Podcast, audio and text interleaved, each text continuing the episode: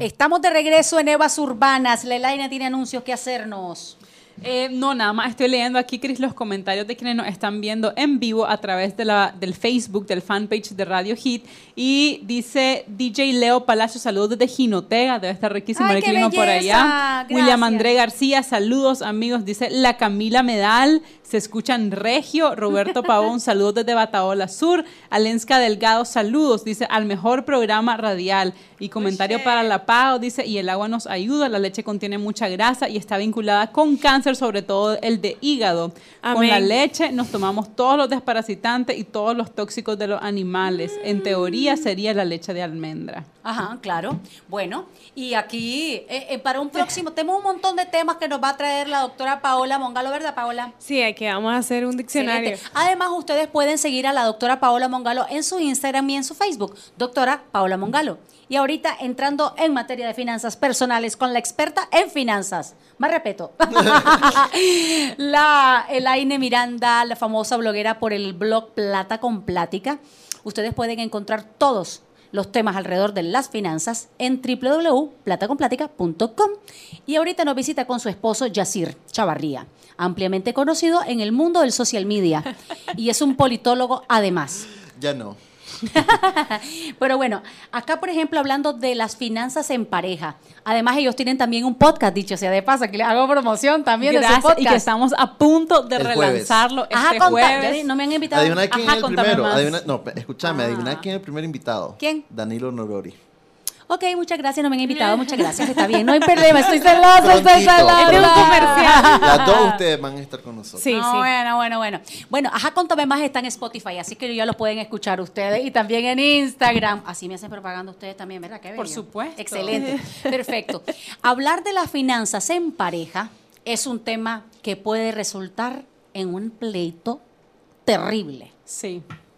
Comentanos, Ela, qué reto representa, o más bien, el factor del dinero en las parejas. Mira, el factor del dinero puede, o sea, es, un arma de doble filo, ¿verdad? Cuando, cuando lo haces tu amigo, puede ser un gran motivador para cumplir metas y, sueños, porque todas las parejas tenemos metas y sueños que cumplir. Cuando no lo manejamos bien, cuando no hablamos del dinero, cuando evitamos ese tema, cuando tenemos lo que vamos a hablar de las infidelidades financieras, cuando ocultamos deudas, cuando no compartimos la plata, puede ser motivo de divorcio. Y de hecho, a nivel mundial, los estudios demuestran que está entre las primeras tres causas de divorcio en las parejas. Y es bien curioso porque cuando vos le decís a la gente el dinero, la gente casi, ca- casi, casi que te dice que viven en el Himalaya, ¿verdad? Que son un monje allá y que el dinero es demasiado superficial para sus vidas. Pero cuando es la pareja, ¿verdad? No, y ahí no me gusta que me toques los reales. Claro.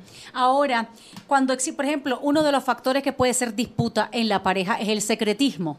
Así es. El hecho de que no sean democrática y abierta y transparentes. Así es, no totalmente. Y, y aquí a veces confundimos, ¿verdad? El que las finanzas sean compartidas con el que las finanzas sean transparentes. Cuando las finanzas son 100% compartidos, paréntesis, esa es la manera en que yo recomiendo y que además lo vivo día a día, a fuerza son transparentes, pero vos podrías llevar aún así finanzas transparentes, incluso cuando llevamos finanzas separadas. ¿Y cómo se hace? Bueno, yo en Line gano tanto, gasto en esto, esto y esto, ahorro tanto y tengo tantas deudas, y voy a decir, haces lo mismo. Está ganando su plata, pero los dos tenemos claridad sobre lo que hay en el matrimonio. Ahora, eh, para vos, ¿qué reto ha representado, eh, Yacir, el hecho de, porque ella, obviamente, pues una mujer completamente comprometida con llevar las finanzas de la manera más efectiva posible? ¿Qué reto ha representado para vos? Mira, eh, lo que pasa es que mm, nosotros tenemos la ventaja que lo primerito que hicimos cuando nos, nos conocimos. Eh, fue que yo llegué donde ella a pedirle ayuda y eh, ella me dijo, bueno, al primer mes de, ser novio, ok. Y yo decidí que si iba a empezar una relación con ella, tenía que ser abierto. Y entonces que cuando le abrí mi finanzas, al día siguiente o me cortara o me diera una oportunidad para cambiar mis hábitos financieros, que por supuesto eran terribles. ¿No te se desentusiasmó conocer su finanza en el primer mes? Fíjate que Yo no. creo que me vio como Eh, eso fue de. No, te voy a decir qué pasa. Aunque él no me hubiera dicho cuánto ganaba, cuánto gastaba, etcétera, teníamos un mes saliendo, un mes de estar juntos y uno se da cuenta. O sea, yo ya en ese momento que ya tenía tres años blogueando, Sí, dos años, dos dos, años. años, Iba a cumplir dos años. iba entonces ya para mí era, era bien fácil darme cuenta, Entonces, aunque no supiera, por ejemplo, aquí sa- sacando los trapitos al sol, qué cosas sí hay decir, todos los reales en la billetera. Entonces aquel elegante fachento, vamos a tomarnos un café, ¿verdad? Y abría aquella billetera y el montón de billetes. Yo estaba clarísima. Cuatro mil pesos en día 10. Y yo estaba clarísima. Yo decía, esto no es que es que él sacó sus realitos para invitarme. y tampoco, ni siquiera era como para fachentear de que Sí, tenía era plata. su hábito. Era un hábito que... ¡Qué! Él que hacía, sacaba toda la plata del cajero y todo lo andaba en la cartera. Entonces su manera de administrarse No, era hasta donde me Sí, dé. Cambiaba el cheque. No porque todo, yo dice. tenía como varios trabajos, entonces me pagaban en cheque, cambiaba el cheque. Y ahí lo él andaba. Y andaba. Porque entonces, a la que perece ir al cajero a sacar, igual Claro. los, voy a, los, voy- los tengo que gastar. Ok, pero ese depositar, mejor lo ando aquí, porque Sí. si necesito, mejor ya lo ando. Claro. entonces eso nos facilitó muchísimo la convivencia eh, en pareja alrededor del dinero. Y, y abrió una ventana de, de- de construcción de un hábito que se nos ha vuelto una ley, ¿no? Que es hablar sobre el dinero de la manera en que debemos de hablarlo y que también, y que también fue el camino para, para decidir que no fue tan difícil que nuestras finanzas fueran totalmente compartidas. Ahora, metas en común, por ejemplo, cuando uno está en pareja y cómo se, ah, bueno, pretendemos que, que esto le sirva, nos sirva a todos de motivación y de inspiración y para tomar conciencia un poquito sobre cuando queremos verdaderamente lograr metas o inculcarle a nuestros hijos una buena cultura para que, bueno, podamos desarrollarnos, vivir nuestros sueños. Ustedes, por ejemplo, han podido realizar viajes y a, a punta, no es que ganan millones, sino que son personas conscientes con la aplicación del dinero. Exacto. Metas en comunes. Ustedes, a ver, me gustaría que nos dijeran, ¿se sientan realmente, a ver, vamos a planificar nuestro futuro financiero? ¿Es así? Sí, tenemos un, un- un plan estratégico. no tan así, mira, eh, sí, lo que pasa es que para tener buenas finanzas en pareja es como tener una vida en pareja sana, la comunicación es un pilar, entonces nosotros hablamos mucho sobre esto. Eh, sí hay situaciones no ideales, por ejemplo en mi caso a mí me cuesta sentarme a eh, que él me, me muestre el presupuesto. Mira, este es lo que, lo que tenemos para estos próximos meses. Eh, veamos eh, en conjunto qué es lo que vamos a recortar y, y qué no, porque a mí eso me genera una sensación de ay, incomodidad. Claro. Entonces, como ella tiene- toma las decisiones racionales, eh, eh, bien, bien responsable, entonces se lo dejo a ella, pero, pero un error porque ella necesita que yo también comparta las preocupaciones, porque todos tenemos ingresos limitados, ¿no? Claro. Y, y tenemos que organizarnos en base a lo que tenemos, ¿verdad?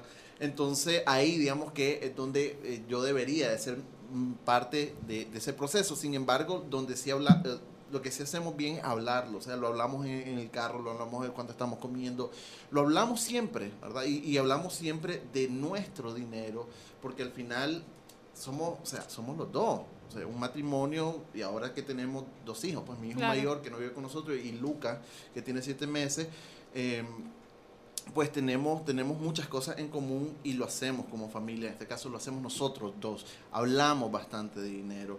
Eh, son transparentes las finanzas. O sea, por ejemplo, yo venía, veníamos en el carro y le decía a la Ela, si hay algo que a mí me permite vivir tranquilo, es que o sea, no, no tengo tentaciones en cuanto al dinero. ¿Por qué? Primero porque eh, el dinero es de los dos. Él la sabe, la sabe en qué gasto lo que yo gasto, porque además no tengo mucho para gastar. Pero ahora, ¿sabes qué estaba Sí. pensando? Por ejemplo, acá obviamente eh, eh, eh, tienen ustedes esa ventaja de que el AINE, eh, generalmente Sí. a veces, no quiero tachar a las mujeres, pero a veces las mujeres son las que tienen más, a ver, eh, am, ¿cómo se dice? Habilidad. Tentaciones. Consumismo. No, tentaciones, por ejemplo, el salón, los zapatos, el no sé qué, no sé cuánto, mil cosas. Sí. Aquí, digamos, al revés, porque la L es la que pone la... re- Claro. no, es, no es, digamos, desaforada con la finanza, más Sí. bien al revés. Pero en tu caso, por ejemplo, Paola, con Eso tu está esposo... duro. Es más, ahí, ahí le estoy escribiendo hace rato a la Ela, ahí llego, ahí llego. Sigo Pero, esperando en la consulta. pero sí, bueno, yo tengo un montón de historias hablando de, de esto de, eh, de- de la finanza. Igual les tengo una pregunta, pero la voy a hacer después. A mí me pasó de que yo estudié una carrera larga.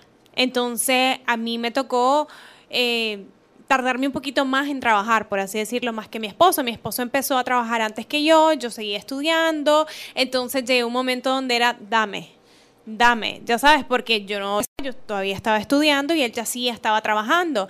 Entonces yo me acostumbré a que él era como mi papá, ya sabes, como que quiero gasolina, dame, quiero no sé qué, dame. Entonces yo no sabía qué entraba, qué salía y él se sentía de una u otra manera que me tenía que responder, porque eso pasa un montón, me imagino que lo escuchan a lo mejor de que el hombre se siente con esa tensión que como es el padre, la cabeza de la casa tiene que proveer al 100%, entonces llegó un momento donde él no podía decirme que no, porque es que era el hombre de la casa que tenía que proveer todo y si la niña quería ir al salón, pues dale, ya sabes. Entonces hubo un momento de nuestra etapa donde yo ni sabía cuánto ingresábamos y ni sabía cuánto egresábamos tampoco porque él se encargaba de todo. O sea, a mí me llamaba claro, eh, mira, tenés la factura pendiente. Sí, no es a este número, te voy a dar el número para cobrar. Y me daba el número de mi esposo. Divina ella.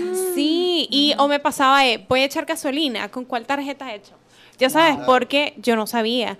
Y bueno, gracias a Dios aterrizamos en un montón de cosas, nos sentamos, como dice la Ela, fue duro, pero así como que mira, esto es lo que ganamos, o sea, esto es lo que yo gano, esto es- son las deudas que tengo, se acabó. Pues empecemos Sí. a trabajar en pro eso y ahora, gracias a Dios, con, con mi economía, que ahora ya sí está, estoy trabajando más fuerte y todo, y eh, increíble, hemos hecho un plan para salir de deudas, porque siempre de una u otra manera tenemos deuda, y, y- y hemos trabajado más rápido ahora que ya hablamos y que tenemos las cosas unidas realmente, Claro. eh, las finanzas compartidas, hemos, eh, qué sé yo, que si tal vez él pensaba que íbamos a salir de aquí a tres años en, en- en deuda, hemos caminado a paso i- agigantado Digamos que por la, la brújula sería, la brújula realmente creo que es el presupuesto. Totalmente. Claro. Esa es tu base. Sí, y, Y la plática. La plática, Sí, la plática, la, confianza también en que si uno de los dos tiene que jugar un rol, ¿no? De, Claro. de no de tomar todas las decisiones, pero sí de llevar como el seguimiento, ¿no? Al, al presupuesto, a los gastos, etcétera. Ese obviamente lo hace la ELA. Claro. Pero, pero yo creo que también, y vos lo preguntaste y me quedé sin responderlo directamente, las metas son clave en esto. Es decir, si vamos a tener un presupuesto porque hay que vivir, mm, te No es divertido. No es divertido. Pero cuando vos estableces las metas, ¿verdad? Como matrimonio, tanto de largo plazo como de mediano Quiero viajar, corto, queremos comprar una casa, queremos tener tal cosa. Son las metas lo que enriquecen tu vida Ahora, financiera. en tu experiencia, Ela, como asesora, porque a vos te visitan desde personas personales, como quien dice una, también te visitan pareja y corporaciones, etcétera, etcétera. Pero bueno, los problemas, digamos, comunes que, que, que, que, que te visitan para consulta, en pareja, ¿cuáles serían? Mira, uno, ¿Deudas? sí, siempre es el tema de las deudas, pero digamos que la base de eso realmente muchas veces la pareja es necesitamos comenzar por unir nuestra finanza. Eh, a veces llega nada más una de las personas en la pareja y me dicen, mira, he intentado que mi pareja esté aquí, pero simplemente no. Entonces, básicamente me toca a mí por mi cuenta ver cómo salgo de esta deuda, aunque a veces las deudas hayan sido adquiridas en conjunto. Pero cuando ya viene la pareja, ¿verdad? Y dice, hemos estado haciendo las cosas de esta manera y ya nos dimos cuenta que no es por ahí y queremos juntar, ahí es donde, donde empieza lo bonito. Que sea por de noche a la mañana, pues no, o sea, es un proceso, ¿verdad? Y, y tenemos que platicar y tenemos que sentarnos. Yo le digo a la gente, hagan citas financieras. Nosotros sinceramente no hacemos citas financieras como tal, El martes aunque nos toca la cita aunque financiera. deberíamos, pero como decía ya, nosotros hablamos un montón en el comedor, en la oficina, en el carro, o sea, es una plática que siempre está ahí, ¿verdad? No es como ahorita no hablemos de este tema y hasta que lleguemos, que es algo que le, cuesta, que le cuesta mucho a las personas, ¿verdad? Creemos que es un tema tabú y no lo es. Sí. Claro, y esto, por ejemplo, eh, generalmente es, digamos, el hombre el que está, eh, más si la mujer por ese momento no está trabajando. eh, es, todo, es todo un tema también, y, y para evitar que se hagan, pues, toda esa desarmonía en la pareja por factores del dinero, ustedes, por ejemplo, hasta tienen seguro, ya han planificado hasta para su jubilación, porque lamentablemente en Nicaragua pues no tenemos una cultura real Sí. de, de- de ir ahorrando para la jubilación o para un buen seguro médico. Por ejemplo, vos me estabas diciendo... Nosotros, por ejemplo, en, en enero lo que hicimos fue comprar un seguro de vida, porque pues ya con Luca en escena la- la- las cosas son muy diferentes y a mí como mamá, tal vez fue por el baby blues o yo no sé, pero me traumaba la idea de que algo me pasara a mí o a Yas y, y, y que iba a pasar. Y yo siempre digo, cuando uno tiene hijos, tenés una enorme responsabilidad porque tenés un dependiente financiero. Entonces digo que tenés hermanas, abuelitas que se puedan hacer cargo, perfecto, le pueden dar amor, pero yo digo, no es lo mismo dejar a un chavalo con reales que sin reales. Pero sabes también por qué eh, y él habla de decisiones en base a prioridades y las prioridades también las definimos por el plan que queremos como, como matrimonio. Nosotros tenemos claro hacia dónde vamos, qué es lo que queremos de aquí a 20 años, eh, de aquí a 5 años, este año. Es decir, tenemos eso bien definido los dos. Ya sabemos lo que, lo que, lo que queremos y por eso mismo también vamos, porque, a ver, esos planes son metas definidas, pero necesitan dinero. ¿verdad? Y, y el dinero tampoco es que vamos a sembrar una moneda, va a crecer el árbol y van a salir más billetes, sino Sí, que tenemos es. que priorizar en qué vamos a utilizar el dinero o cuánto más tenemos que generar, ¿verdad? Porque tampoco es solamente mi salario, sino que tenemos que buscar formas nuevas de generar ingresos. Entonces eso, estamos en función de nuestro plan, de nuestras metas y ha facilitado muchísimo y también nos ha ayudado a que sean la motivación del por qué eh, generamos ingresos y, y lo, y lo hacemos. Pues ella, su prioridad era antes de Luca, ¿no? Conocer otras experiencias, viajar y ahorrábamos para eso. Claro. Así es. O dejábamos de gastar en algo para poder tener, ¿verdad? Y, y- y hacer eso. Entonces, y, y algo lindo que, que yo he vivido con ella es que puedo hacer cosas sin tener que endeudarme. ¿ya? Y, y cómo lo haces? Dejando lo de la gratificación i- i- inmediata. Pues hay cosas que yo quiero ya. Pero que entonces ella dice, bueno, lo podemos hacer ya, pero vamos a dejar de hacer lo que queremos los dos. ¿no? Entonces eso te ayuda a tomar decisiones de una manera más consciente ¿Cuántos matrimonios, realmente me llama la atención, cuántos matrimonios o parejas, qué sé yo, eh, que ya conviven juntos, realmente eh, tienen esa, eso, digamos, que compartir la finanza, o sea, que, que, que, lo, que los dos eh, tengan esa, eh, conocido cuánto hay en esa cuenta. Yo diría que es tal Bien vez no mucho. Probablemente No, sí. Y más entre más altos sean los ingresos de uno o del otro.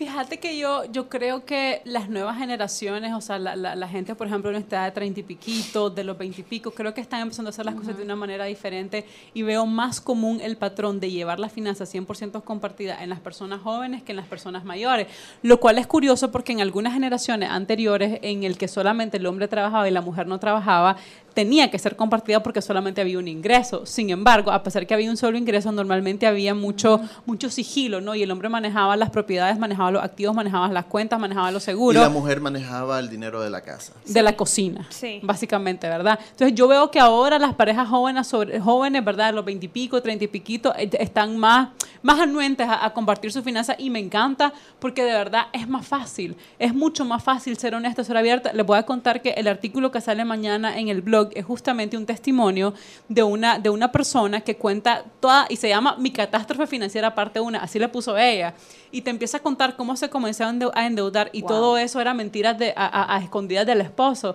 Hasta que un día que le dio un cobro judicial a su casa. Y el marido se dio cuenta y se tuvo que abrir y me dijo, fue horrible, me dice, pero él, o sea, me apoyó, hicimos un plan en conjunto y ahora me siento libre Wow. de que él sabe cuánto, o sea, las deudas que tengo y que ahora las estamos asumiendo los dos. Claro. Entonces hace una diferencia. Es súper lindo, sorry. Sí, es sí, que dale. fíjate de que eso siempre pasa, lo que vos estás hablando.